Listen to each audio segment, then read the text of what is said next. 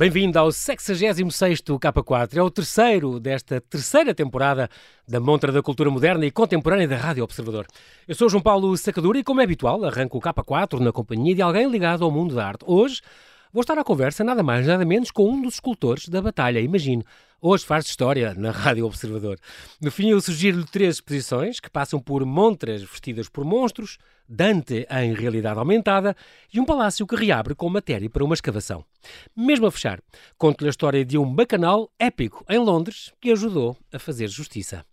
Comigo está em direto da batalha Felipe Curado, um escultor que segue a nobre tradição dos canteiros de Santa Maria da Vitória. Olá Felipe, obrigado por teres aceitado este convite para estar no K4. Bem-vindo ao Observador. Olá, muito boa noite e obrigado pelo convite. Olha, só para te dizer, uh, Filipe, que para o Nuno Lima de Carvalho, que ele era o diretor da, da, Galeria de Arte do Casino Estoril, que nos deixou há Sim. dois anos, ele dizia o Filipe Curado é um dos escultores mais proeminentes no panorama das artes plásticas portuguesas. Isto é um grande elogio, vindo, Sim, um grande elogio. vindo de quem, quem, conhecia tanto da, da arte contemporânea uh, em Portugal. Tu nasceste em Leiria há 43 anos, portanto tu és Sim. Eh, culiponense, as pessoas ficam agora a saber. Os naturais de Leiria são culiponenses, já aprenderam alguma coisa comigo, mas... E iniciaste o teu percurso, eu leio em todo lado que iniciaste o teu percurso na escultura em 98, 1998. Mas uma vez é, vi uma entrevista em que... Exato. Ah, pois, é porque eu vi numa entrevista que disseste, não, eu em 96 já esculpia umas árvores e assim, portanto. Já, sim, senhor. Já vinha um bocadinho de trás. Muito já, bem. Já, já. Tu nasceste em Leiria, mas vives e trabalhas na tua, tua casa e ateliê é na Batalha. Sim, Quando sim, e porquê é, esta mudança? Sim, ou seja, é, era a necessidade de, que, que, todos os jovens têm, não é? De sair de casa dos pais uhum. e procurar o seu espaço. E encontrei uma casa onde construí aqui o meu ateliê. Tenho casa, ateliê é o espaço indicado para eu trabalhar porque consigo ter eh, algum isolamento necessário para a atividade e, e inspira-me, portanto é, é, excelente, é excelente uhum. para o que eu tenho feito. Tu já mudaste, já estás aí há, há quantos anos, Filipe? Há cerca de 14 anos, okay. sensivelmente. Muito bem. Tu tens, no fundo, casa ateliê na Batalha, é uma terra, como tu sabes, com uma grande tradição de canteiros e de escultores, por causa exatamente do Mosteiro de Santa Maria Sim. da Vitória. Tu admiravas o Mosteiro, uh, quando mudaste para a Batalha, já conhecias muito bem e, e sim, das visitas de estudo da escola e tudo, e ficavas encantado com aquilo? E, Sim, além disso, eh, a escola, existia uma escola que eu não, não frequentei enquanto aluno, mas existia a uhum. escola de cantaria tradicional e aquilo era inspirador ver ali aquela gente toda a trabalhar a pedra, trabalhavam de forma tradicional, claro, claro. mas era, era muito inspirador e, e, lembro muito bem disso, era o mestre Alfredo que, que dava aulas uh, e era, era completamente inspirador. E o próprio mosteiro, aquela dimensão toda. Sim, sim, claro. E aquele trabalho da pedra, só, só, só aquelas. Uh, as capelas imperfeitas, por exemplo, aquele rendilhado, não, e todo aquele, aquele gótico flamejante, é uma coisa deslumbrante. Impressionante. Que, e, impressionante. E, eu conheço, uh, Filipe, inclusive ingleses que têm góticos maravilhosos por, todo, por toda a Inglaterra que, a ficarem maravilhados com, com, com, o trabalho da batalha. Dizem que é do melhor, mesmo comparando com, com as grandes catedrais sim, sim, góticas sim, de York e de, portanto, que há por, pela Inglaterra toda. Um, portanto, é realmente um, um grande monumento e, e, património mundial, claro. Um, com certeza. Como é que é a tua, tu em pequeno, como é que és? Porque é esta tua escolha da, da escultura? Tu, no cima, és autodidata, portanto, foi uma coisa que, se não fosse artista, o que é que tu poderias ser? Ou como é que foi esta sedução? Se não fosse artista, não sei o que é que seria. Andava aí. Não, mas eh, era, foi, foi uma quase, quase um chamamento, não sei. Eu, quando era miúdo, tinha 6, 7 anos, eu dizia que queria ser pintor, eh, era, era o que eu ambicionava. Eh, mas não tinha, não tinha qualquer ligação ao mundo das artes, nem família, nem amigos, nem nunca tinha nem nunca tinha visto uh, muita gente a, a, trabalhar arte, portanto não, não percebi uhum. muito bem porque é que eu tinha essa vontade. E depois, aos uh, cerca dos 16 anos, comecei a fazer as primeiras esculturas e até agora não parei. Uhum. Como é que é a tua, a tua rotina de, de trabalho? Tu todos os dias uh, trabalhas mesmo? O que é que te faz levantar todas as manhãs para ir esculpir? Todos os dias trabalhas na pedra? Não, nem todos os dias trabalho na pedra. Okay. Há dias em que é necessário organizar coisas, há dias em que é necessário ir visitar galerias, clientes, agora não se visita tanto, pois. ou quase nada. Vai voltar agora. que irá voltar, com Exato. certeza. Uh, é necessário também sair de casa e ir ganhar inspiração, ir visitar a natureza, é necessário essas coisas todas. Muito bem. Mas a maioria dos dias, sim, trabalho, levanto-me, organizo a minha vida e, e, vou para o ateliê e estou a trabalhar normalmente. É, é, um trabalho, o trabalho da pedra é um trabalho extremamente físico, uh, sai-te do pelo. E, hoje, hoje em dia, como tu dizes, as ferramentas são mais rápidas em relação a, a uns séculos, pronto. Uh, Consegue-se fazer mais rápido as coisas. Mas uh, com esta, esta coisa física de andar com o bloco de um lado para o outro, de, de, uh, com as máscaras, sempre com máscara, também é uma coisa que já estavas habituado. Uh, este, este pó de é pedra. exato.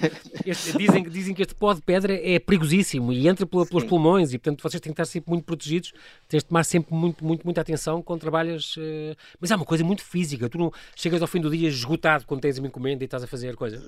Sim, é um trabalho bastante físico e acaba por haver uma seleção natural entre as pessoas que trabalham a pedra e as que não, não se aguentam e desistem, é, porque realmente tem, é uhum. físico, é cansativo e é desconfortável. É desconfortável estarmos com uma série de proteções, Sim. auriculares, óculos, máscaras, e o peso das ferramentas e o pó e o ruído é desconfortável, é gratificante pelo resultado final quando conseguimos fazer aquilo que queremos.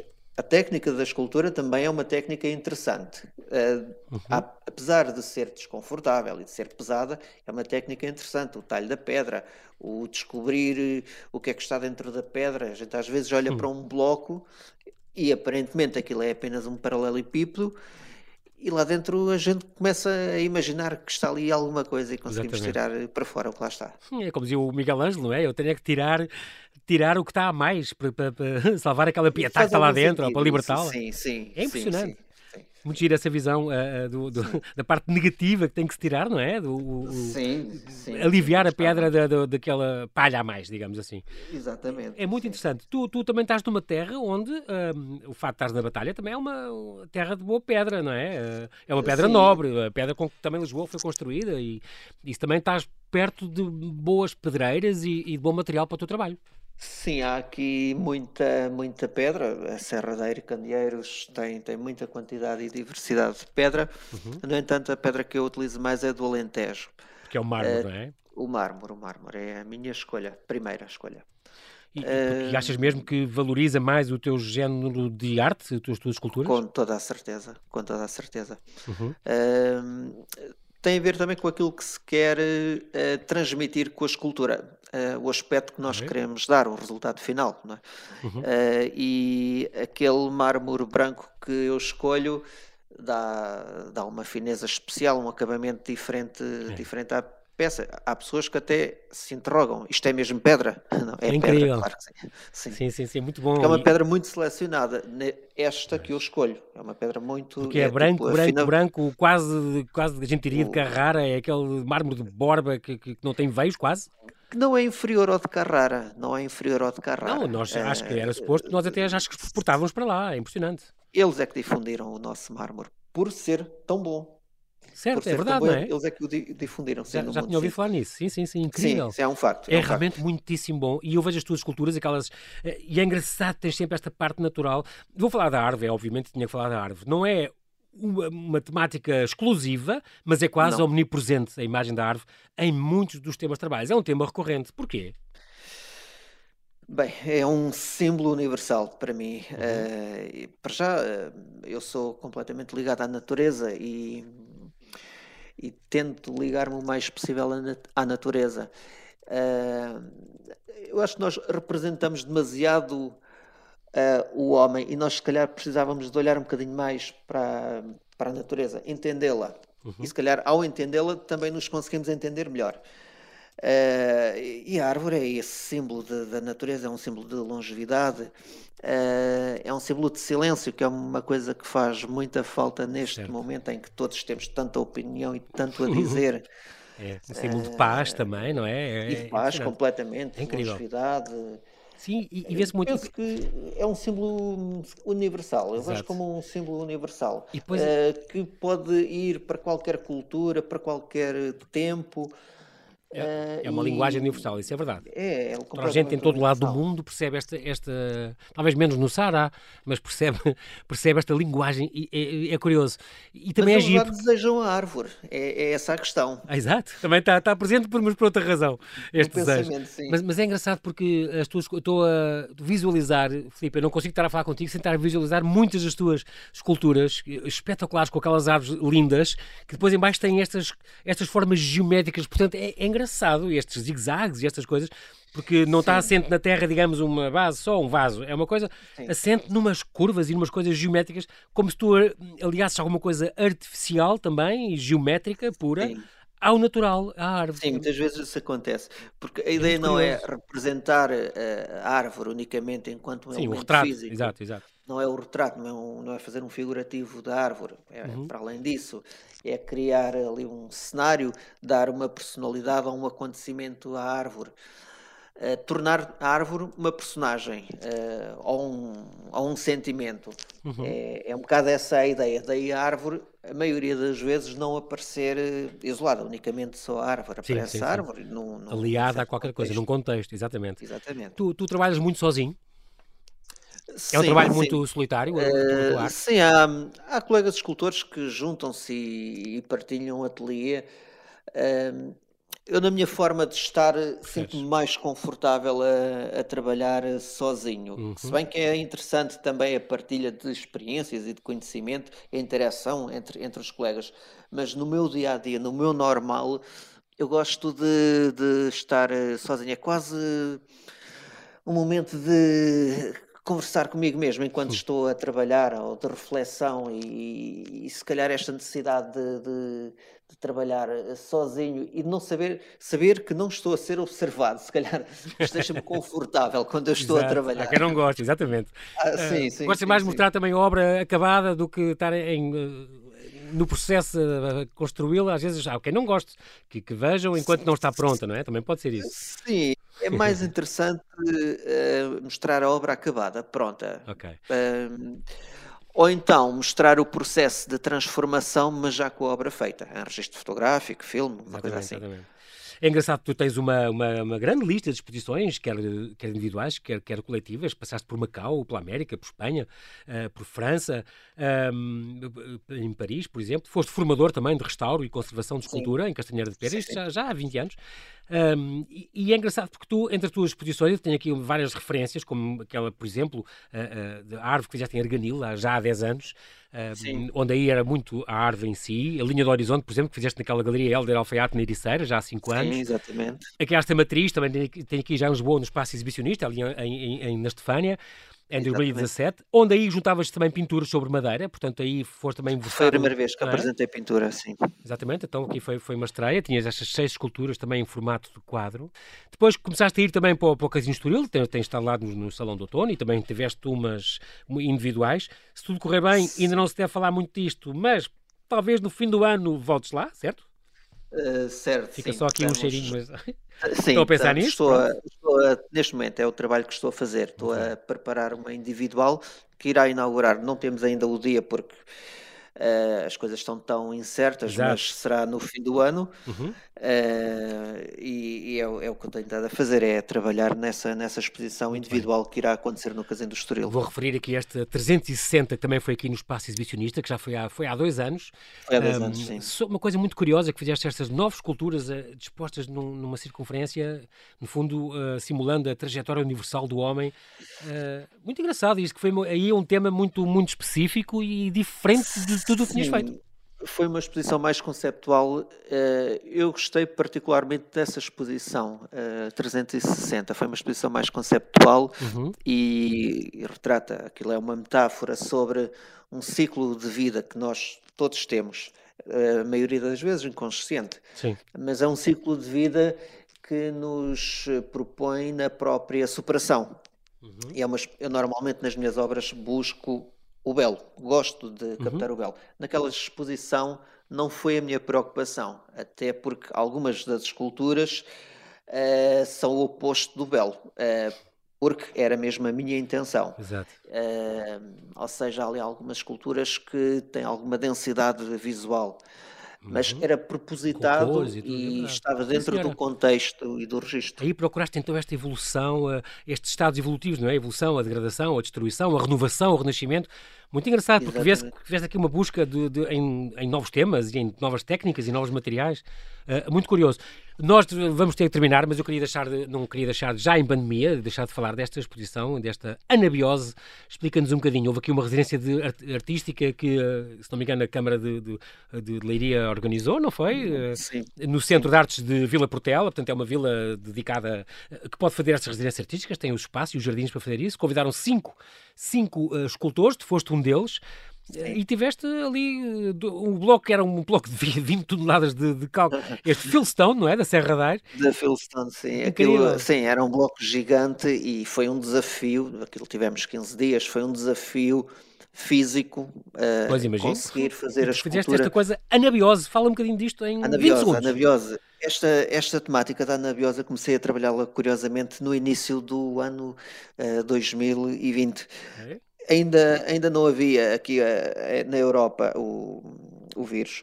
Uh, na China já se falava, mas comecei em janeiro uh, e, e, desenvolvi alguns pequenos trabalhos relacionados com a anabiose e aproveitei esta temática para fazer a escultura do simpósio, a anabiose, que é aquele nosso estado de hibernação, de quase morte, não sabemos o que vai acontecer, mas há ali uma possibilidade de vida, pelo menos isso eu dei na, na, na escultura uhum, que eu uhum. fiz e achei que era a escultura indicada para, para fazer no ano 2020. Bem, e acertaste, sim senhora. Nós, Filipe, nós não vamos ter tempo para mais, infelizmente, mas, mas não temos tempo eh, para continuar esta conversa, mas quero-te agradecer muito a tua disponibilidade em direto da batalha. Desejo-te o maior dos sucessos na, na, tua arte e na tua exposição, nas tuas muito exposições, aliás, uh, exposições, aliás, esperamos que em breve ver trabalhos teus, talvez então no fim do ano no Casino Estoril. Antes disso, talvez Sim. no espaço exibicionista, não é? Vamos ver. Sim, no dia 2 vamos ter uma coletiva de julho, dia 2 de julho. 2 de julho. Sim, senhora. Contamos ver-te então nessa altura e quero agradecer muito a tua presença. Muito obrigado, Filipe, e muita Obrigado, eu. Foi um Vá, gosto. Bem-ajas. Muito obrigado. E agora aqui no K4 deixo-lhe três sugestões uh, que passam por montras vestidas por monstros, Dante em realidade virtual e um palácio que reabre com matéria para uma escavação. É uma, uma, boa ideia para revitalizar o comércio tradicional. A ESGAC lança Coleção Primavera-Verão. 10 artistas visuais, 10 lojas com história que se vestiram as montras de algumas das mais antigas e emblemáticas lojas da Baixa Chiado, com obras de artistas contemporâneos, usando várias técnicas. Tudo pensado num trabalho de proximidade com os lojistas, acrescentando assim um novo capítulo à já longa história destas lojas com história. Assim, até 15 de maio pode ver, por exemplo, Bárbara Assis Pacheco na Ferran, Miguel Palma na Joalheria Ferreira Marques, Fernanda Fragateiro na Manteigaria Silva, Eugénia Mussa, na Chapelaria Azevedo Rua e mais menos na Casa Butuler. E até ao fim do ano, no exterior do novo edifício do Museu dos Cores está patente a coletiva Dante Plus 700, Lisbon Edition. Organizada pelo Instituto Italiano de Cultura, devia ter inaugurado a 25 de março, início da viagem da Divina Comédia e Dia Nacional de Dante Alighieri, sendo este ano o sétimo centenário da sua morte. A coletiva reúne artistas muito diferentes que, desde a ilustração à BD e à street art, procuram uma nova identidade do sumo poeta. As linguagens utilizadas vão da pintura e da têmpera à utilização de software 3D. É verdade, há obras em realidade aumentada visíveis através da aplicação gratuita para telemóvel Área de Ar Platform e animadas pelo estúdio Alcanoids de Milão, para ver com acesso livre no exterior do Museu dos Costes. E até 22 de maio, matéria para a escavação futura, é a exposição que marca a reabertura do polo cultural do, do Palácio Sinel de Cordes, sede da Trienal de Arquitetura de Lisboa. A ideia é explorar Lisboa e as suas idiosincrasias através de caminhadas especulativas pela zona oriental da cidade, feitas por cinco artistas: Carlos Gomes, Fernando Ramalho, Luísa Ferreira, Tânia Moreira David e Walter Vinagre.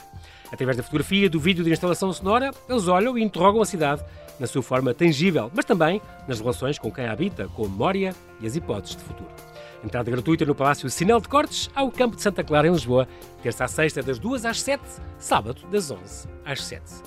E durante décadas, a pintura de um bacanal mitológico que se pensava ser uma cópia de um original de Nicolas Poussin esteve nas reservas da National Geographic de Londres, da National Gallery de Londres, aliás. Mas esta semana a pintura foi reatribuída ao mestre francês e no próximo outono fará o seu retorno triunfante às paredes do museu. O triunfo de Silenos, pintado em 1637, retrata o deus grego do vinho já bem bebido numa noite selvagem. Silenos, careca e nu, está tão bêbado que tem dois homens a segurá-lo e apoia os pés num tigre. À sua volta, um bacanal. Um pastor desencaminha uma sátira, dois centauros atacam um burro, um flautista nu toca sobre um homem inanimado. A obra é um dos três triunfos encomendados na década de 1630 pelo cardeal Richelieu para seu castelo pessoal. Os outros dois, o Triunfo de Pan e o Triunfo de Baco, estão na National Gallery, respectivamente, e no Museu Nelson Atkins, de Kansas City. Os três triunfos desempenharam um papel fulcral na carreira do artista. Por causa deles, foi chamado de volta à França para pintar para o rei, tornando-se no fundador da Escola Francesa de Pintura. O Triunfo de Silenos foi uma das primeiras obras de arte do acervo da National Gallery na sua fundação em 1824. Acreditava-se que era do artista, mas em meados do século passado, os especialistas mudaram de ideias, sugerindo que a superfície irregular e o verniz descolorido apontavam para uma cópia. Segundo Nicolas Poussin, dizia a legenda que o acompanhava há décadas. Agora, removeu-se o verniz e revelaram-se as cores originais de Poussin e as técnicas de imagem mostraram pigmentos semelhantes às duas pinturas irmãs.